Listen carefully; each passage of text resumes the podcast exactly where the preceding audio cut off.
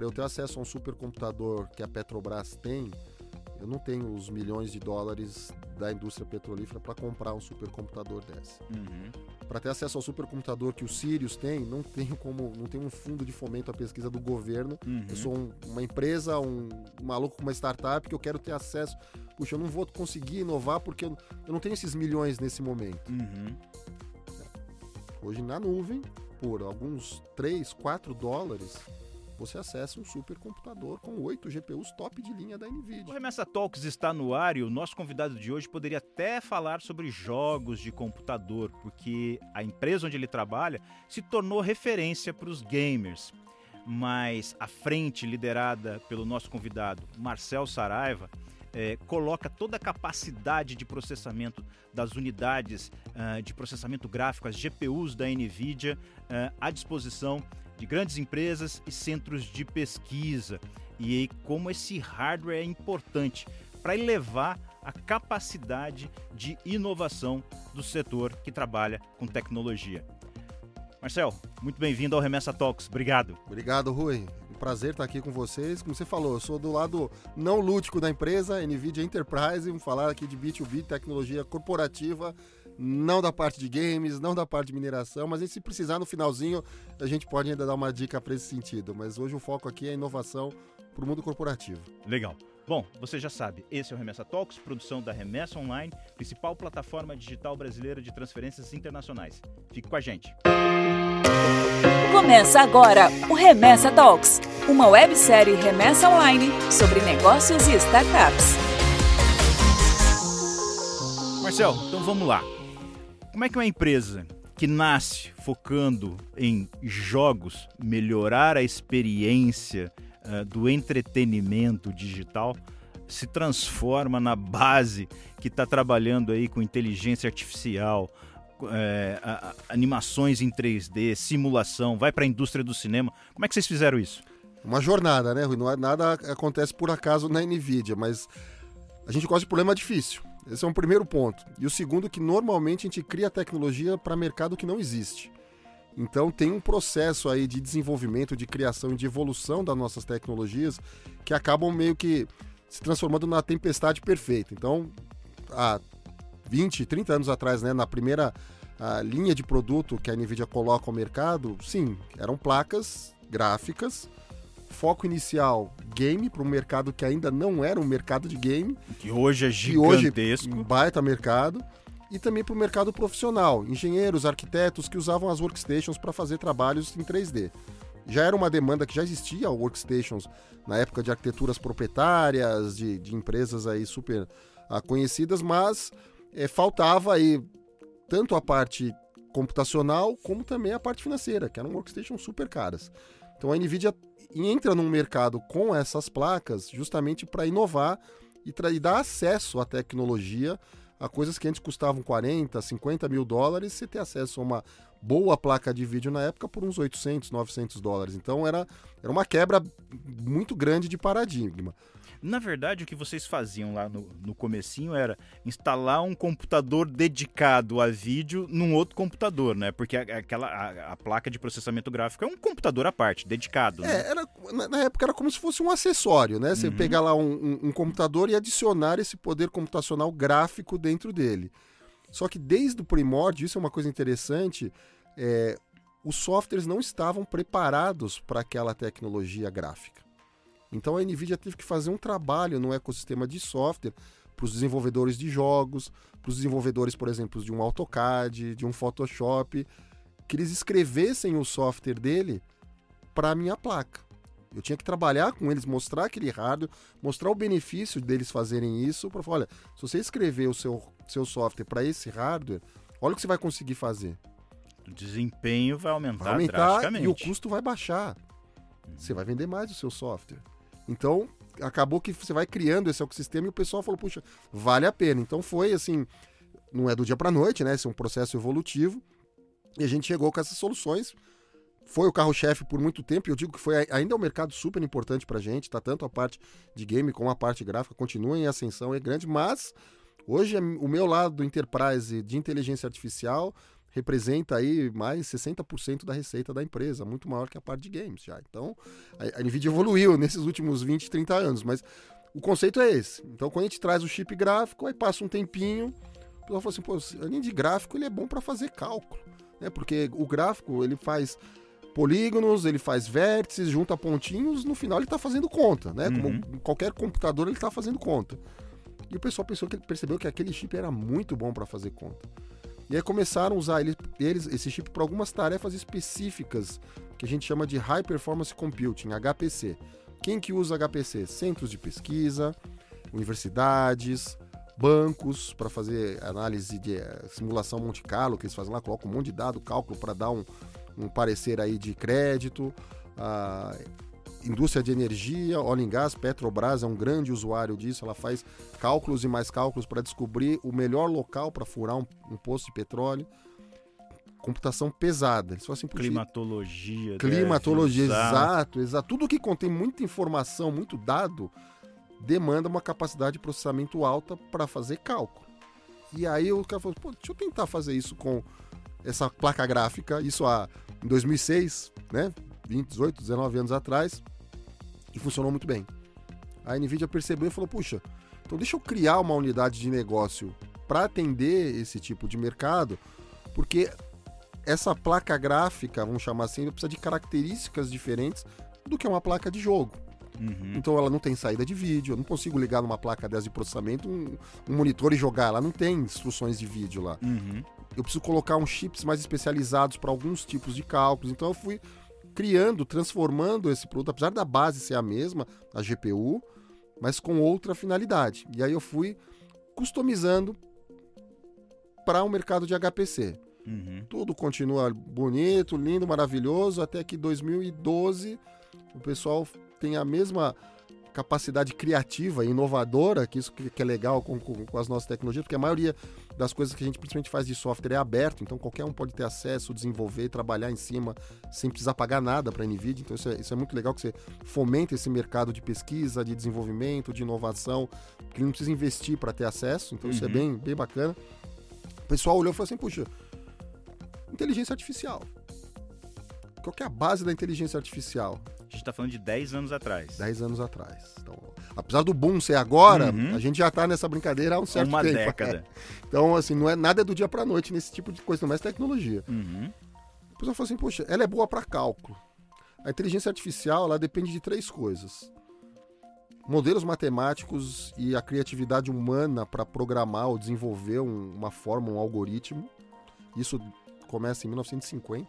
Uhum. Já se ensina formas de você criar modelos matemáticos, estatísticos, que são a base da inteligência artificial desde 1950. Só que naquela época a turma não tinha duas coisas: dados e poder computacional. Uhum. No mundo da tecnologia hoje, dados a gente sabe que é o novo petróleo, a quantidade de dados que a gente gera por dia, é você resolve o problema. Uhum. Poder computacional, eu resolvo o problema. E com 5G agora, que você vai ter sensor Mas, em tudo. Tudo, coletando informação. E aí, aí você começa a ter, ter, É engraçado que você vai gerando outros problemas, né? uhum. né? É, mas no final, acaba sendo tudo. É uma questão de se juntar esses três elementos: dados, poder computacional e o bendito algoritmo. Os caras usaram uma GPU de joguinho, da placa gráfica, para criar um modelo de inteligência artificial, um algoritmo que identificava imagem. Um desafio público na internet cara colocava lá milhares de imagens e você tinha que criar um programinha de computador que fosse obrigar, é, tinha a tarefa de identificar aquela imagem. Quem acertava mais ganhava o concurso. Os caras normalmente demoravam 4 a 6 meses para fazer esse software e acertavam 75, 76% das imagens que eram mostradas. A turma que desenvolveu pela primeira vez usando uma GPU e ganhou esse concurso fez em acho que em duas semanas e acertaram mais de 90%. Uhum. Primeira coisa, fraude. Né? Não, os caras roubaram, onde que tá? O cara uhum. falou, não, é que eu não usei uma programação normal, eu criei uma rede computacional nova em cima de a linguagem de programação da NVIDIA usando a GPU, usando a placa gráfica. E eu processei isso muito mais rápido e eu consegui acertar muito mais. Daquele dia em diante, a NVIDIA olhou de novo e falou assim, poxa, como que vocês fizeram isso? Vem cá, vamos conversar. Vamos conversar. E aí, a partir dali, a gente criou uma divisão de inteligência artificial há 10 anos atrás para atender essas demandas. Uhum. E olha que é engraçado, esses caras que ganharam o concurso, um dos caras, né, que era uma equipe acho de 4, 5 pessoas, uma dessas pessoas, ele sai alguns anos depois e funda uma empresa. O nome da empresa? OpenAI. Uhum. Pra quem não sabe, a OpenAI fez o chat GPT. Uhum. São os mesmos caras. Quer dizer que vocês são, a, vocês, vocês são os pais da Skynet? Não. Avós, talvez. é assim, é, é, é, inevitável essa comparação, mas, é, mas junta muito nisso que assim, você falou, que, que eu estou processando muito dado e tomando decisões uhum. automáticas. E aí você trouxe o ponto do 5G, fala, caramba, eu vou trazer mais ainda informação. Uhum. E aí a gente começa a esbarrar uma das vantagens do 5G que o pessoal, né, tecnologia, em tecnologia falando, é que ele tem baixíssima latência. Eu consigo transportar muito dado em pouco tempo. Em pouco tempo. Então, eu vou ter que dar respostas mais rápidas, senão é uma tecnologia que não. Para que, que eu vou usar? Então, só que eu estou criando mais dados, então eu preciso processar mais. Aí a gente volta de novo para aqueles pontos. Então, mais GPU. Quer dizer, se o 5G ele é mais rápido na transferência da informação, você vai encher o mundo de sensor produzindo dados que vão precisar ser processados. Você não vai poder ter um gargalo no final, não porque a velocidade, a velocidade é dessa estrutura é igual à menor velocidade dos é, Exato, onde eu né? tiver exatamente isso. Esse uhum. é um uhum. ponto crítico na, no, nesse ecossistema de inovação de dados, que é justamente remover gargalos. Uhum. E a computação de alto desempenho, desde né, do, 2006 lá do, do HPC, ela é especialista em remover gargalos, tanto em software como em hardware. Uhum. E aí vem de novo uma decisão estratégica da Nvidia muito acertada em 2019, que a gente começou a perceber que, puxa, eu estou resolvendo aqui o problema ah, computacional dentro do chip, está bem administrado isso. Só que eu estou transportando muito dado de chip para chip. Eu estou precisando construir os supercomputadores, os clusters com milhares de chips.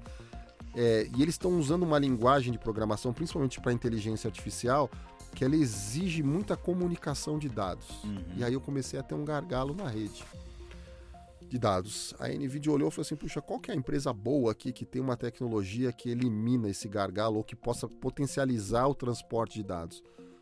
Uma startup israelense, na época já não era tão startup, mas uma empresa israelense chamada Melanox, que a NVIDIA falou, esses caras são bons. A gente foi lá e comprou a Melanox.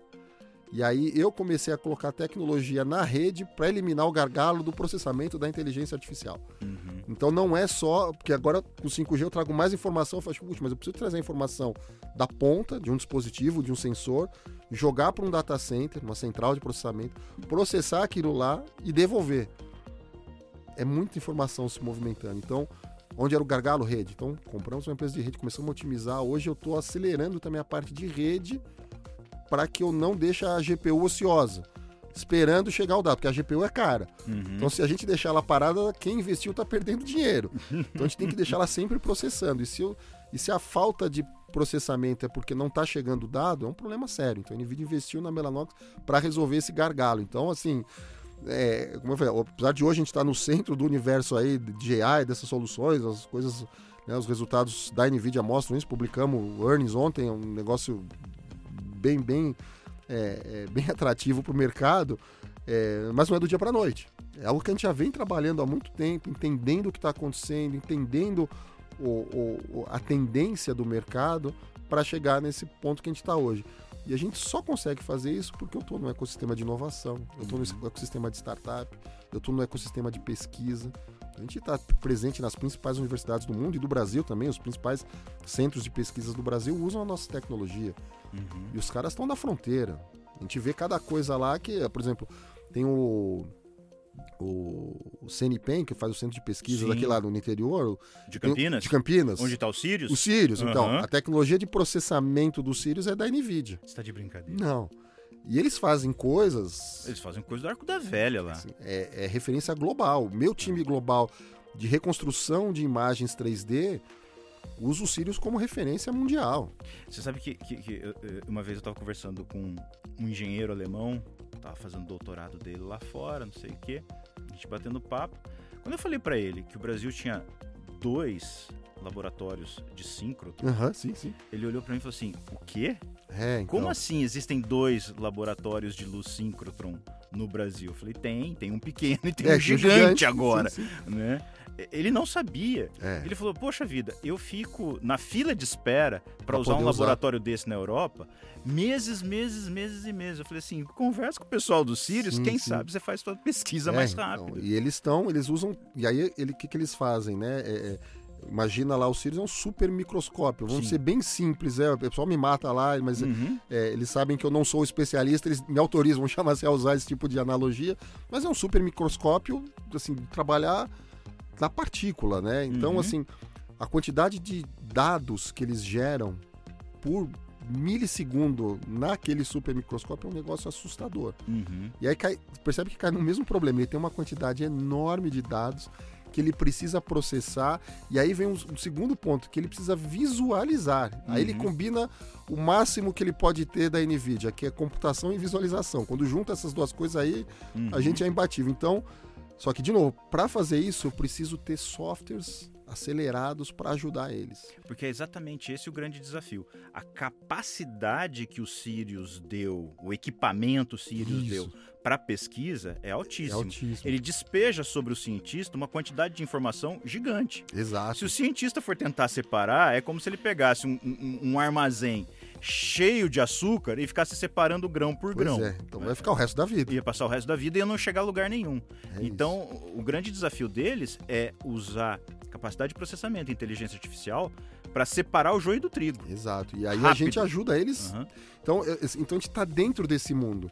E quando você está dentro desse mundo, você está no limite da inovação, você acaba transportando essas tecnologias para um ambiente não tão absurdo como é um Sirius de, de Uhum. inovação, de conhecimento, para empresas normais, vamos chamar assim, que podem usar o mesmo tipo de tecnologia Uhum. ou para fazer de repente um, um mapeamento comportamental num shopping center, putz, qual que é o melhor caminho, onde está passando mais gente, menos gente, com visão computacional, Uhum. fazer contagem de veículos numa estrada para melhorar fluxo, identificar um objeto num- num- num- numa estrada e eu ter que acionar a segurança, não ter que ter uma pessoa olhando para 300, 400 câmeras de uma estrada e ter uma inteligência artificial que identifica aquilo.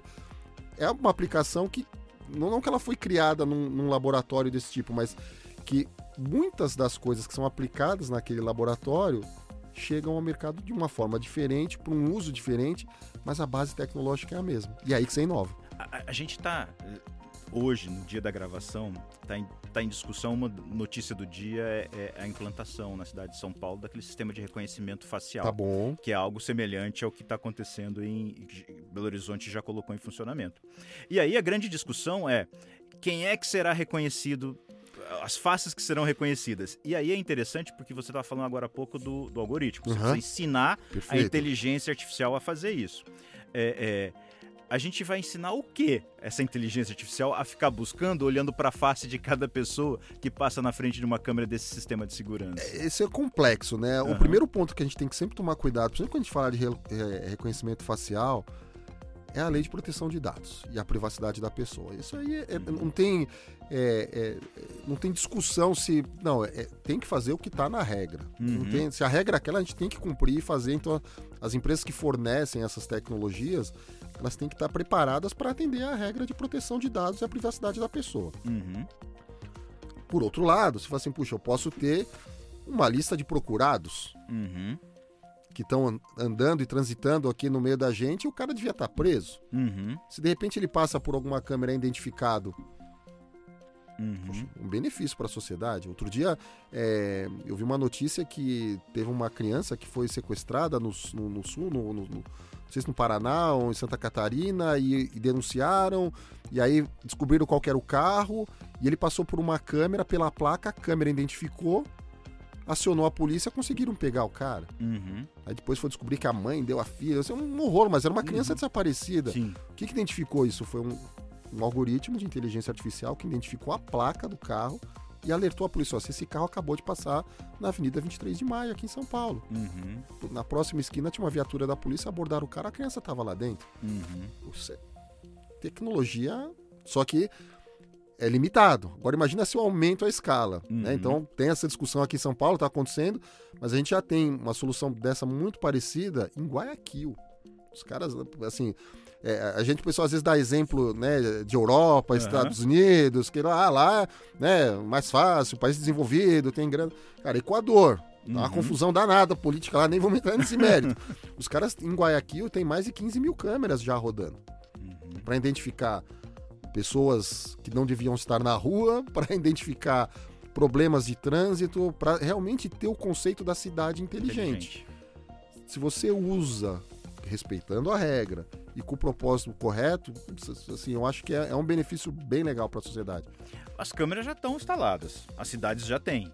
O que você vai fazer com a imagem captada por elas é, é o, que, é o que vai gerar valor efetivamente para a é, sociedade. E, assim, né? e, e o conceito é sempre Cara, primeira coisa, LGPD, igual aquela história do.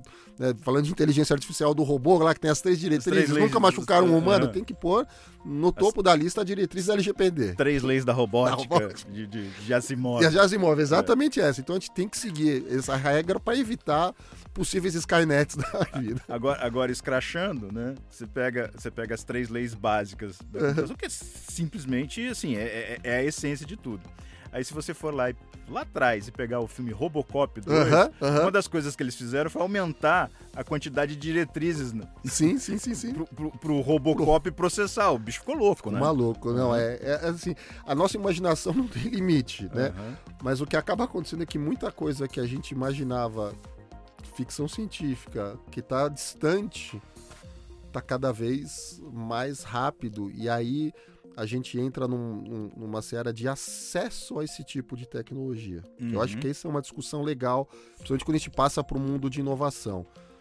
Puxa vida, para eu ter acesso a um supercomputador que a Petrobras tem, eu não tenho os milhões de dólares da indústria petrolífera para comprar um supercomputador desse. Uhum para ter acesso ao supercomputador que o Sirius tem, não tem como, não tem um fundo de fomento à pesquisa do governo. Uhum. Eu sou um, uma empresa, um, maluco com uma startup que eu quero ter acesso.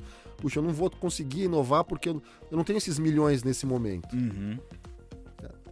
Hoje na nuvem, por alguns 3, 4 dólares, você acessa um supercomputador com 8 GPUs top de linha da NVIDIA. Uhum. Por algum tempo, usa, você usa uma capacidade de processamento dele. 4 dólares por hora, vai 2 dólares e meio, agora que eu vi uma promoçãozinha outro dia. Cara, uhum. se eu uhum. usar ele por mil horas, eu gastei 2 mil dólares. Uhum. Não gastei 200 milhões para construir a máquina, eu usei pelas mil horas que eu precisava, criei a minha solução, desenvolvi e estou no mercado. Então você tem um boom de ideias e experimentações e inovação acontecendo porque você meio que democratiza a tecnologia. Uhum. E aí, assim, você, você perde o controle, né? Cara, você tá falando de negócio e assim, fica pipocando umas ideias na minha cabeça. Eu tava me lembrando de uma história pela qual o Brasil passou algumas décadas. É, nos anos 60, o Brasil estava criando o seu primeiro avião que deu origem à Embraer, tá. o Bandeirante. Uh, e era necessário uma capacidade de processamento que era rara Sim. na época. Tão rara ou mais rara do que é ter um centro desse de processamento hoje, que você aluga por alguns minutos, algumas horas.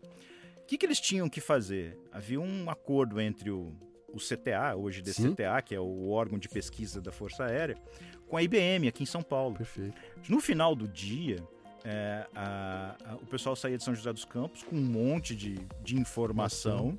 Pegava, acho que se não me engano, uma perua Kombi. Justo. Baixava aqui em São Paulo, no IBM, e usava o supercomputador da IBM durante a madrugada, que era um Porque horário mais ocioso.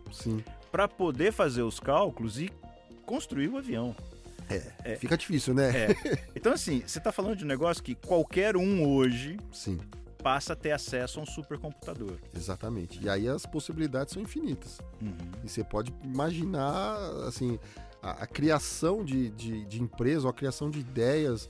Porque, de novo, o cara precisa da ideia, da capacidade intelectual que é dele, isso ninguém vai tirar, dados e poder computacional. Esse tripézinho, se você tiver ele bem azeitado, a chance de você conseguir dar o próximo passo, inovar, é gigantesco. Bom, você já falou o que vocês fazem, por que, que vocês fazem, como é que vocês estão fazendo isso e por que, que vocês chegaram aí. Agora, conta para mim, como é que as startups podem se valer é, dessa estrutura. Legal. Além de poder alugar um tempinho de um supercomputador. Como é que essa relação da NVIDIA com as startups pode fomentar esse ecossistema? É, a gente tem um, um programa dentro da NVIDIA chamado Programa Inception, que é um programa para startups. É, eu não invisto, tá? Assim, é, não é o objetivo dele, não é eu. eu Vocês não são venture capital. Não, não, não, não. Eu trabalho com as venture capital, a gente ajuda elas a garimpar, a dar uma consultoria, enfim, fazer sessões aí de avaliação, receber os pits lá e dar uma notinha. A NVIDIA deu nota 8 para essa aí, venture capital vai lá que, é, Uhum. que vale a pena, mas é, eu não ponho dinheiro nelas diretamente, mas eu a, a gente cria esse ecossistema de conhecimento para a startup. Eu transferi conhecimento para a startup para que ela possa ajudar, usar a tecnologia correta para desenvolver a solução dela, com propriedade intelectual dela. Eu não tenho participação nenhuma Uhum. nisso. E como que eu faço isso? Então eu tenho um programa que chama Inception.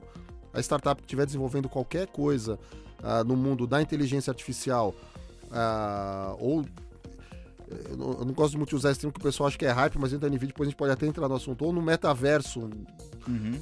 vamos chamar assim, metaverso industrial, construindo coisas reais, não um terreninho no, no local, tô falando de, de simulação, digital twin, que é um negócio super, é, é, que a gente também tá bombando esse lado do mercado. Se, se você tiver uma startup que tem esse perfil, você se aplica no nosso site. Tem lá um formulário super simples com algumas perguntas. Vai para a equipe nossa global, que faz uma pequena avaliação, vem para a equipe do Brasil. E normalmente, se a empresa existe, ela é aprovada. Não tem muito Uhum. não tem muito é, muito bloqueio assim tem alguns critérios mínimos putz, você já tem que ser uma empresa que já tem que estar estabelecida você tem que ter alguma forma de comunicação ao mercado então você tem que estar numa rede social você tem que ter um site tem que estar no LinkedIn da vida você tem que existir Uhum. propriamente dito para que a gente possa acessar e olhar o que você está fazendo você está no programa. Putz, você entrei no programa. E agora? Capacitação. Você tem acesso ao nosso portal com um monte de informação treinamentos tecnologias que ele vai poder ter acesso. Poxa, Marcelo, legal, criei minha startup aqui, entrei, tô com um desafio, não tenho poder computacional para usar a sua ferramenta. Eu tenho uma parceria com a AWS, toma aqui créditos para usar a nuvem, custo zero, para você treinar o seu modelo de inteligência artificial lá na nuvem e otimizar o que você está fazendo. Uhum. Putz, que legal, o cara começa a usar, fala, Ih, tô subindo lá, tô com um problema. Não tô conseguindo chegar, né, tá dando um erro aqui ou tá demorando muito. Ah, mas você já usou essa ferramenta da NVIDIA? Que ferramenta? Ah, essa daqui, ó. Nossa, não conhecia. Traz sua equipe técnica aqui, desenvolvedores. A equipe de desenvolvedor da NVIDIA vai lá e dá um curso pros caras, mostra como usa. Não faço para ele, tá? Uhum. Só ensino. Uhum. Vai lá e tenta. Putz, deu certo. Ótimo. O meu produto tá rodando. Deixa eu ver ele. Pô, que legal, realmente é muito bom. O que, que você faz? Ah, eu faço identificação, contagem é, de animais no pasto. Eu faço, eu consigo, meu algoritmo consegue identificar a engorda do boi para ver se ele está pronto para o abate. Show de bola. Muito bacana. Publico no meu site, faço um caso de sucesso, ponho num blog, Uhum. promovo a startup. O cara já fica contente Uhum. eu faço parte da NVIDIA Enterprise, eu trabalho só com corporações. Vou na JBS. O cara fala, putz, a gente queria uma solução para identificar a engorda do nosso boi aqui. Eu falei, pô, cara, eu tenho uma startup que faz isso. Vou ligar vocês dois. Vamos lá, ó, seu algoritmo tá bom, tá redondinho. Vou te apresentar a turma da JBS. Vai lá e faz o pitch. Eu não me envolvo comercialmente, não. Uhum. Vocês vão entrar num acordo. Deu certo, vou ficar feliz da vida, você vai lá emplacar a solução. Uhum. Não deu certo, Paciência. negócios. Uhum. Cara, deu certo, mas conseguimos lá. Normalmente a empresa grande que, tá, que a gente apresenta, ela volta pra gente e fala assim: ó, a gente deu um próximo passo com aquela startup que você indicou, e agora? Eu, não, vamos a três mãos aqui. Eles Uhum. assinaram o NDA com eles, não, temos que assinar, eu assino também, vamos junto para manter total sigilo no que está sendo feito. E eu começo a ajudar a startup e a grande empresa naquele projeto. Uhum. Oferecendo processamento. Processamento, software, integração. E eu vou trazendo um ecossistema de parceiros. Isso é uma coisa interessante. Eu não vendo nada, absolutamente nada de forma direta. Uhum. Nenhuma empresa, o maior que ela seja, fala assim, eu quero comprar da NVIDIA. Não compro. Uhum. Eu sou, tô sempre através de alguém. Sempre Uhum. com um ecossistema de parceiro que pode ser um fornecedor de nuvem, pode ser um fornecedor de computador, uma Dell, uma HPE, uma Lenovo, Uhum. A Supermicro, Atos, que agora mudou de nome, Evden, a turma lá me mata que eu erro o nome sempre. É, esse ecossistema é o que leva a minha tecnologia. Uhum. Software, mais de não sei quantas mil empresas de software. Hoje eu tenho se me falha a memória, 2.900 e alguma coisa aplicações aceleradas para a GPU da NVIDIA. Um ecossistema de software gigantesco que eu trabalho com elas pela aplicação está acelerado em GPU, mas ele vende software, não vende hardware. Aí eu trago o vendedor do hardware. Ah, não, eu rodo na nuvem, eu trago o cara da nuvem. Então eu vou juntando esse ecossistema, porque eu efetivamente não vou emitir a nota fiscal e vender nada pro cara. Então é, a gente vai juntando essa turma. Então você imagina, juntei a startup, juntamos a, A grande, a grande empresa. empresa. com uma solução, vai ter que contratar câmera para ficar olhando lá o pasto, vai ter que ter integração, conectividade. 5G, tem lugares que a gente não tem internet, o cara precisa Uhum. ter uma rede móvel, você começa a juntar outras coisas, mas puxa, tem um projeto. Funcionou, validou, escalou, todo mundo ganha. Uhum. E aí eu falo assim, pô, mas a Nvidia não gastou nada com isso, você investiu um tempão, consultoria, juntar. Onde você ganha dinheiro com isso? Afinal, trabalha numa empresa americana de capital aberto, a gente tem que mostrar resultado no final do trimestre. Eh, Se a startup que eu ensinei, que eu ajudei, tiver sucesso, a base tecnológica dela é a minha. Uhum. Eu vou ganhar. Uhum. Se a solução da startup está dentro daquela empresa e deu certo, ela está resolvendo um problema daquela grande empresa. Uhum. Se ela resolve um problema daquela grande empresa, aquela grande empresa vai ser mais eficiente ou vai gerar novos produtos e ela vai crescer Uhum. com a minha tecnologia. Indiretamente eu tô, eu vou ganhar em cima desse ecossistema junto. Uhum. Se não der certo, eu também não ganho. Ninguém ganha. Uhum. Mas se dá certo, todo toda a cadeia de valor, vamos chamar assim, sai vencedora. Pelo histórico de vocês, dá para saber mais ou menos qual é o percentual de sucesso dessas iniciativas? É baixo. É baixo. Eu vou dizer que é Imagino baixo. que seja. É baixo. É mais ou menos como investir em startup. É. investe 10, investe É em 100 baixo. para uma dar certo. Dois, dois desafios, e aí tem, tem umas, algumas discussões que vão ser eternas, mas eu tenho um que eu, que eu tenho usado até recentemente é, com um parceiro nosso, a SPI, engenharia, os caras são nota mil lá, e- só que tem uma figura lá que é o Elcio, que, que ele é, assim, cara, fera demais na engenharia, inovação, na USP, o cara é no- nota mil. No, no WhatsApp dele, ele usa uma frase que eu tenho usado em todo lugar que eu falo com um cliente, que é assim, inovação é igual a falta de juízo e bons amigos. então, assim, para você inovar, você precisa correr alguns riscos e, e ter uma falta de juízo para conseguir dar o próximo passo e estar rodeado de pessoas ou empresas certas. Essa combinação é difícil de se acertar sempre, ou porque você estava muito é, cauteloso, não tinha falta de juízo suficiente para dar o próximo passo, ou você estava cercado Tá de precisando melhorar seus amigos. melhorar os amigos. Então, é, é difícil. Então, a taxa de acerto, ela, ela, ela é assim baixa porque às vezes o pessoal quer abraçar o mundo. Uhum. Às vezes o cara, porque assim, tem tanta possibilidade de usar esses tipos de tecnologia, principalmente quando a gente fala de inovação, tem tanta coisa legal que dá para fazer que o pessoal acaba às vezes saindo do planeta, vai lá para a estratosfera, vai lá em cima Uhum. e não põe o pé no chão de começar pequeno, ter exatamente um objetivo para resolver. E aí eu vou dar o exemplo mais simples e mais óbvio, metaverso. Cara, Quando saiu a notícia lá do método, todo mundo queria esse negócio. E aí vai, conversa vem, o pessoal fala assim, pô, mas 3D, construção de ambientes digitais, putz, NVIDIA. Uhum. Aí eles vinham pra gente e falaram assim, pô, eu quero um metaverso. Aí, pra fazer o quê? Aí ficava um silêncio na sala. Não, não, porque a gente tem que estar lá, porque... no- Falei assim, mas qual a estratégia por trás disso? Qual problema você quer resolver com essa tecnologia? A tecnologia não pode ser... Ela tem que ser um meio para você chegar em algum lugar, mas aonde você quer chegar com isso? Normalmente, não sabiam a resposta. Uhum. E aí o projeto não dá certo. Ah, eu quero agora. Chat GPT, eu preciso ter isso na minha empresa. Pra quê? O cara não sabe, mas tá no hype, eu tenho que usar. Então, a gente sempre tenta dar um passo atrás para diminuir a chance de insucesso. Porque assim, se você for nessa de querer só por querer colocar, vai dar errado. Uhum. Ou que eu tô fazendo um negócio tão maluco que a conta não fecha. Porque às vezes, principalmente quando você trabalha com inovação, custa caro. Ah, eu quero fazer um super negócio, eu tô- 10 milhões. Quanto que isso vai salvar da sua empresa? Vai salvar um milhão. Não vai pagar a conta. Uhum. Ah, não, eu vou investir 200 mil e vou economizar 5 milhões?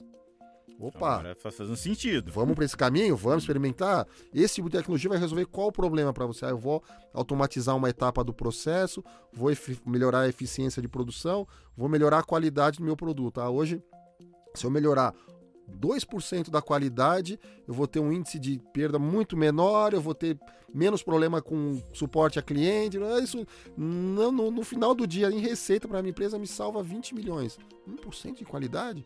Como que você faz qualidade hoje? Ah, hoje eu tenho uma pessoa olhando o negócio lá. Depois de duas horas de trabalho, ela não consegue mais ver mais nada. nada. E se eu tiver uma máquina olhando e só na hora que aparecer o defeito a pessoa validar para você? Não precisa ter inteligência artificial do ponta a ponta. É só para dar o um alerta. E ela uhum. valida o alerta. Mantém a pessoa lá, valida o alerta. Você vai melhorar quanto isso? Putz, quanto, quanto é mais caro eu fazer isso ou eu fazer tudo de ponta a ponta, tirar a pessoa, automatizar, integrar o sistema, fazer o diabo? Ah, vai custar 10 milhões. Se eu pôr só um algoritmo, só para me gerar um alerta, custa 50 mil. Já te resolve um pedaço? Pô, já resolve. Pô, agora que eu tô com o alerta rodando, vamos por outra coisa? Vamos pro próximo passo? Uhum. Aí dá certo. Então, achar esse equilíbrio às vezes é difícil porque o pessoal, as grandes empresas principalmente, quer abraçar tudo, quer fazer tudo e acaba não fazendo nada. Aí uhum. a chance de insucesso é muito grande. Uhum. Do que, que a gente está falando hoje do, digamos assim, do limiar da inovação? Você falou que inteligência artificial, vocês já estão falando de 10 a 10 anos sobre isso. Uhum. O que, que vocês estão falando hoje que a gente só vai ficar sabendo daqui a 10 então, anos? Tem algumas coisas que eu não posso contar.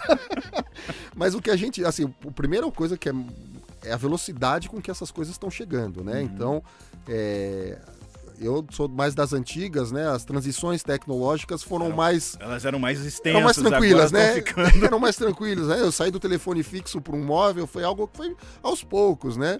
É. O, o, meu avô não viu grandes transformações. O meu pai é. já pegou algumas. A gente já viu bastante. Já. A próxima geração é uma é, por semana, é, né? É, é bizarro. Então, uhum. acompanhar isso é muito difícil, né? Então, tem que estar tá realmente num ecossistema bem alimentado de informação para você poder dar um, um, tiro certeiro. Vou uhum. dar o exemplo desse da, do, da inteligência artificial. Então, eu estou inserido nesse mundo já há um tempão. Ah, e eu levo tecnologias específicas para esse, esse ambiente. A tecnologia de software é mais rápido para você desenvolver, trabalhar, evoluir. O hardware é um pouquinho mais complexo. Um chip que eu vou lançar daqui a dois anos, eu estou desenvolvendo ele hoje. Uhum. Poxa, mas o que, que eu vou precisar? O que, que o mercado vai precisar daqui a dois anos? É muito difícil acertar isso. Uhum. E por toda essa questão da forma com que a Nvidia trabalha, gente tem acertado com uma certa frequência. Então eu vou dar um exemplo agora. Eu tenho uma GPU, uma placa, que não é de jogo, uhum. não, ela não é para joguinho, que ela chama H100. Mas olha que interessante, a H100, que é a melhor GPU da Nvidia para inteligência artificial, o chip dela, o chip base, é o mesmo da GPU de joguinho GeForce 4090. É o mesmo chip. Mas faz a mesma coisa? Não, não faz a mesma coisa. Mas eu posso começar com essa placa de jogo, experimentar alguma coisa e depois ir para. Pode. Uhum. Então acontece muito com a startup. Aqui em São Paulo, quem conhece vai na Santa Ifigênia, compra lá ou vai num site aí de, de e-commerce, compra uma placa 4090, que é a top de linha gráfica para jogo, e começa a aprender a desenvolver inteligência artificial nela. Não tem problema nenhum, vai funcionar perfeitamente. Só que ela vai ter um limite uhum. computacional, que é normal. Mas ele aprendeu ali. Agora eu preciso de um limite, vai para a nuvem, acessa essa H100, que é a super GPU lá, e você vai extrapolar. Aí você vai crescer, aí você vai conseguir fazer em escala, que é o princípio que você vai trabalhar com muito dado. Uhum. Esse é o limite. Quando você está numa GPU pequena, a quantidade de dados vai limitar, que você não vai conseguir pôr todo o dado na GPU. Então por isso que você precisa passar para o supercomputador. Então por que, que eu trouxe esse da H100? Eu lancei a H100 o ano passado. É...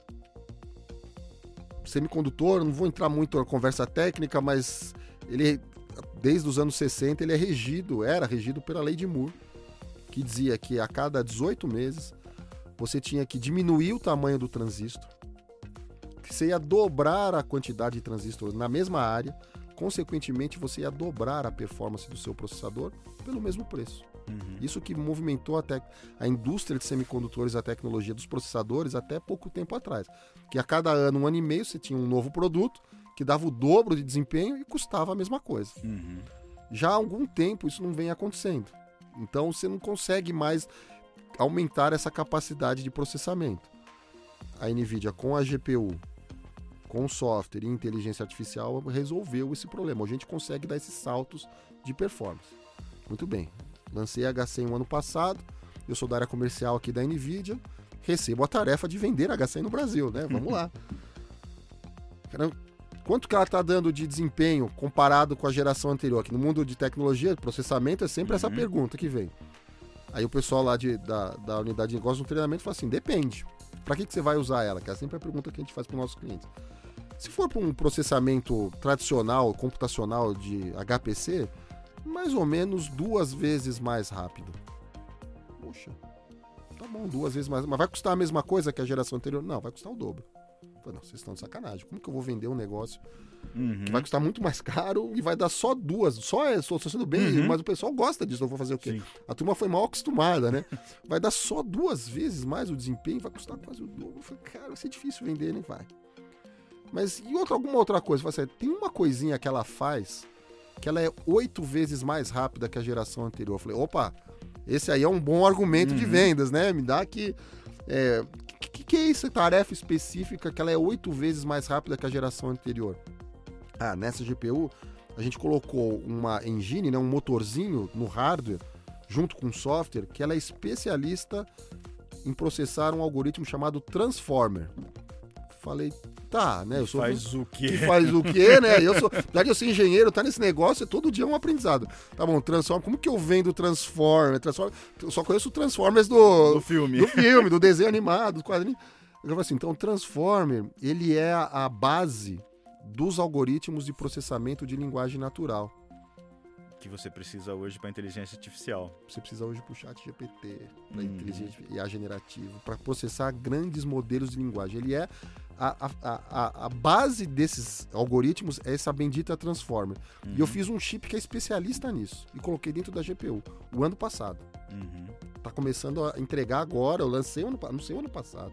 Já estava pronta, tem todo um processo fabril, tem então para chegar, habilitar meus parceiros a vender. Agora ela chegou com tudo no mercado em escala. 2022. Se ela fisicamente foi anunciada em 2021, o projeto estava pronto em 2021. Hardware para estar tá lançado em 2021 ele tinha que ter começado a ser trabalhado em 2019. Uhum. Então, em 2019, a Nvidia sabia que em 2022 ia ter uma demanda de inteligência artificial para modelos de linguagem natural. Obviamente que a gente não esperava que fosse como aconteceu, a gente uhum. não tem controle sobre isso, mas era uma tendência tecnológica que a gente já ouvia Falei assim, cara, vai precisar disso daqui a um tempinho. Então a gente precisa começar a trabalhar nisso agora. Praticamente vocês chegaram ao mesmo tempo junto. e a coisa junto. explodiu. Junto, chegamos uhum. junto. Uhum. Então, é, é, difícil, tá? Não é uhum. é fácil. Mas como eu consigo, eu preciso ter inputs, eu preciso ter informação do mercado para alimentar a minha equipe de engenharia uhum. a desenvolver esse troço. E é isso que a gente faz. E qual o melhor ecossistema para estar tá nisso aí? Ecossistema de inovação, ecossistema de startup, ecossistema de pesquisa. Porque essa turma está demandando coisas que ainda não viraram produto, não vai acontecer. E é nesse momento que eu tenho que estar preparado de escolher esses caminhos para chegar ao mercado com uma tecnologia adequada. E aí, de novo, não é só hardware, eu preciso ter o software otimizado para ela, eu preciso ter um, ferramentas de desenvolvimento para os desenvolvedores utilizar, eu tenho que fazer tudo isso ao mesmo tempo. Então, assim, é uma, é uma engenharia complexa, a gente então, tá olhando para muita coisa que vem por aí, a gente vê muita coisa de convergência de tecnologia. Então, hoje fala-se muito da geração de, de, te, de A generativa de texto, mas imagem já está junto, agora está combinando texto com imagem, texto, imagem, vídeo, texto, imagem, vídeo 3D. Você começa a juntar elementos, você vai aumentando a complexidade que vai aumentar a demanda computacional, não tem como, porque eu estou gerando mais dados, eu estou gerando, sabe, é um ciclo complexo. Tem... eu queria fazer mais umas 10 perguntas. Vamos né? Mas a gente precisa terminar isso. Tá bom. mas eu queria encerrar com o seguinte. É... Na década passada, a gente teve o boom da genética. Cara, a gente começou o mapeamento do DNA, sim, descobrir sim. se a pessoa vai desenvolver a doença X na velhice, coisas do gênero. E aí se debateu sobre os desafios éticos, os sim. dilemas éticos. Perfeito. Podemos fazer isso? Se podemos, podemos em que medida? E, e, e, uma das principais geneticistas do Brasil, a doutora Mariana Zatz, ela escreveu um livro que tem um título que eu acho ótimo. O título é Genética. Mas não é simplesmente genética, é gen e ética. ética. Ótimo. É, que debate a gente precisa fazer hoje sobre a inteligência artificial?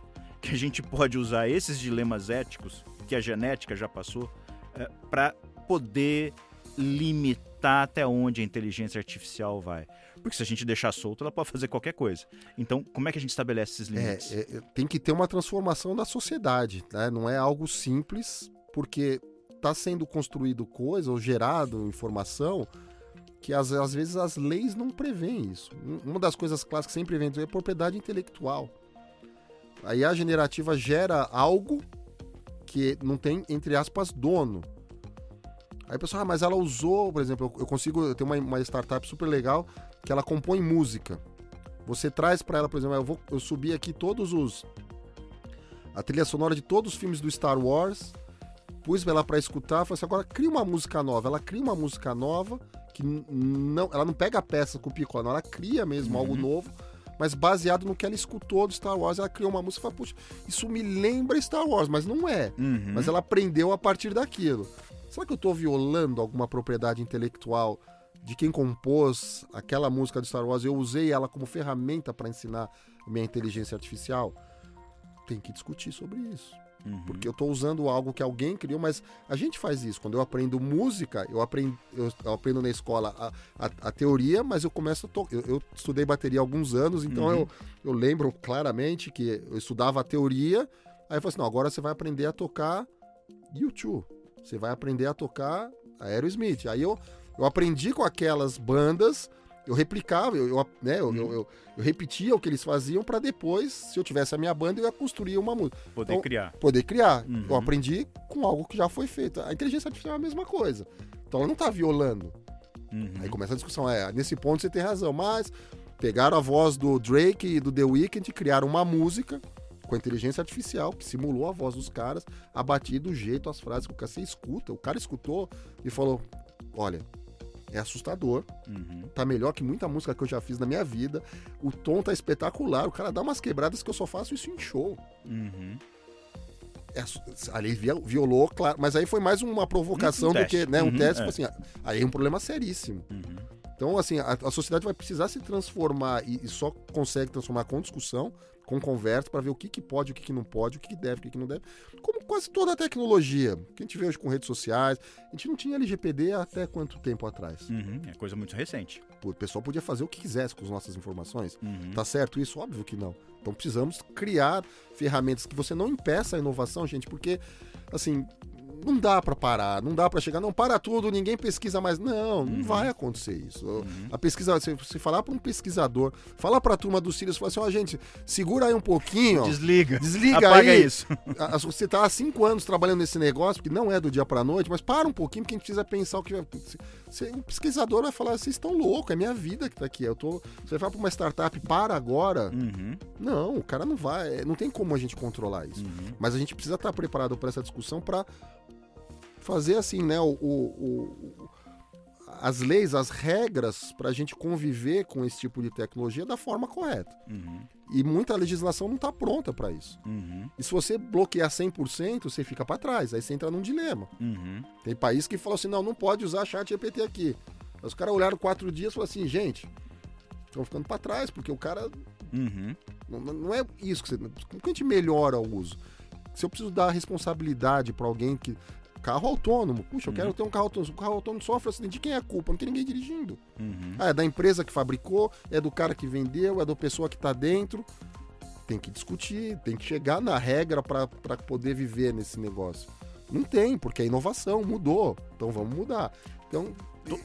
Todo setor tem a sua Pô, regulação. Tem. Esse vai precisar vai também. Assim como a gente está discutindo a questão da PL das é Big isso. Techs precisamos ter alguns limites. É. Do jeito que está, apresentou problema, vamos lá e vamos Como estabelecer limites para que isso não gere prejuízo lá para frente. E, e, e, pensar no prejuízo em todos os setores: o uhum. prejuízo da indústria, o prejuízo da sociedade, o prejuízo uhum. do governo. Tudo isso tem que ser Sim. discutido, colocado. Puxa, estabeleceu a regra, é a regra, obviamente, sempre defendendo o máximo de liberdade. Uhum. Tudo isso, cara, eu acho que faz parte da. É, é obrigatório ter a discussão, mas é, não é bloquear, não é parar, uhum. porque, gente, não vai, tá? não vai. Se não tivesse regra, provavelmente carro não teria cinto de segurança até hoje. Até hoje, então. Mas você vai. Cara, chegou, aqui no Brasil chegou uma hora que a gente foi obrigado a colocar. Uhum. Apesar de hoje ser tão óbvio, né? Uhum. A gente entrar num carro e automático pôr o cinto, porque. Mas a gente não tá mais preocupado em pôr o cinto para não levar multa. Uhum. Eu tô pondo o cinto porque é a minha, segurança. Uhum. É isso que tem que ser. Não fizemos isso do dia pra noite, principalmente aqui no Brasil. Eu andava, ia pra faculdade de carro sem cinto de segurança. Ah, não, tô no banco de trás, não precisa de cinto. Uhum. Em casa, não, é, o carro não anda se não tiver todo mundo assim. Primeiro que o apitinho não para de tocar e eu não desabilito o apitinho. Uhum. E segundo é a segurança. Tenho dois filhos, olha ver. Léo, você tá sem o cinto. Uhum. O carro não vai andar. Uhum. Não tô preocupado se vai ter um guarda. Não, é a sua segurança, põe o cinto. Então, é, é cultura. Então, tudo isso. Mas a gente, assim, assim, inteligência artificial e a generativo, a gente está fazendo um trabalho de criar guardrails nessas coisas para evitar alucinação, para evitar viés. Tem um, a gente tem um caso super legal com uma startup aqui no Brasil, a Cyberlabs, é, isso já faz um tempinho. Identificação facial. Putz, o modelo foi treinado na Ásia. Não reconhece a pele brasileira, Uhum. a diversidade que a gente tem aqui. Você tem um algoritmo que o cara tem a pele um pouco mais escura, ele não consegue identificar a pessoa por um motivo de segurança ou por, por alguma coisa. Fala assim, ó, agora o prédio exige identificação facial por segurança. Ótimo. A pessoa de pele morena não é identificada porque o algoritmo não entende o que é aquilo. Uhum. Isso é um problema. assim, o racismo da AI, não pode, não é. Por quê? O cara fez isso de propósito? Não, mas é que ele usou uma base de dados, Que não contemplava uma variável uma variável importantíssima. É a mais importante. tá errado. Aqui com a turma da Cyberlab 6 falou assim, cara, daqui, Salvador, deixa eu pegar uma base de dados de imagens de brasileiros. Pô, chegou a 100, pô, agora identifica qualquer um. Uhum. Isso funciona. Isso é um exemplo pequeno. Imagina para quantas coisas que podem ser feitas, porque assim, gente, é, é dados sendo programados por pessoas. Se a gente pegar dados limitados ou dados ruins e pessoas ruins, vão fazer coisas ruins. Se pegar dados ruins com pessoas boas, ela consegue olhar e falar assim, gente, esse dado aqui tá ruim. Vamos ajustar aqui para ter uma solução melhor? Ótimo. Então isso vai acontecer. É uma transformação, é uma nova indústria. Né? Assim, a gente enxerga principalmente essa parte. A gente viu a revolução industrial trazer matéria-prima, fabricar e produzir alguma coisa. A revolução da IA é, é o mesmo conceito. Você vai trazer dados, vai entrar dentro de alguma coisa e vai sair a solução, vai sair um produto. É uma nova fábrica, uma nova indústria que não existe e não tem regra para isso. Então, vamos conversar, vamos trabalhar em cima desses conceitos para todo mundo sair tranquilo, bem é, atendido e, se Deus quiser, desenvolvendo o mercado aí, ganhando um dinheirinho também que faz bom. É parte boa. Marcel, eu preciso encerrar, cara. Pô, uma pena. Voltamos, Se gente- marcamos uma segunda Se rodada. a gente um dia. continuar isso daqui, deixa de ser Remessa Talks e vira Flow. Boa. Cara, Que muito legal. obrigado, valeu mesmo, foi, foi ótimo, foi acho que talvez um dos melhores que a gente Pô, gravou. que bom. O assunto super, super, super quente e, e o jeito como você trouxe a informação foi muito legal. Ah, fico contente demais. de contribuir. Se precisar, me convida de novo. É aquela história, o negócio tá indo tão rápido que aqui seis meses eu assim, Marcelo, agora é outra tecnologia. vamos voltar aqui, apaga tudo aquilo que você falou e vamos começar de novo. né? Legal, legal. Conte com a gente. Super Muito obrigado. Bom, então vocês acompanharam a entrevista, a entrevista do Marcel Saraiva, da NVIDIA. Obrigado a você que acompanhou o Remessa Talks aqui, até aqui. E lembrando sempre que nós somos uma produção da Remessa Online, principal plataforma digital brasileira de transferências internacionais. O Remessa Talks, seu podcast sobre startups e inovação. Até o próximo episódio. Bye, bye. Esse foi o Remessa Talks, websérie da Remessa Online. A gente se encontra na próxima rodada.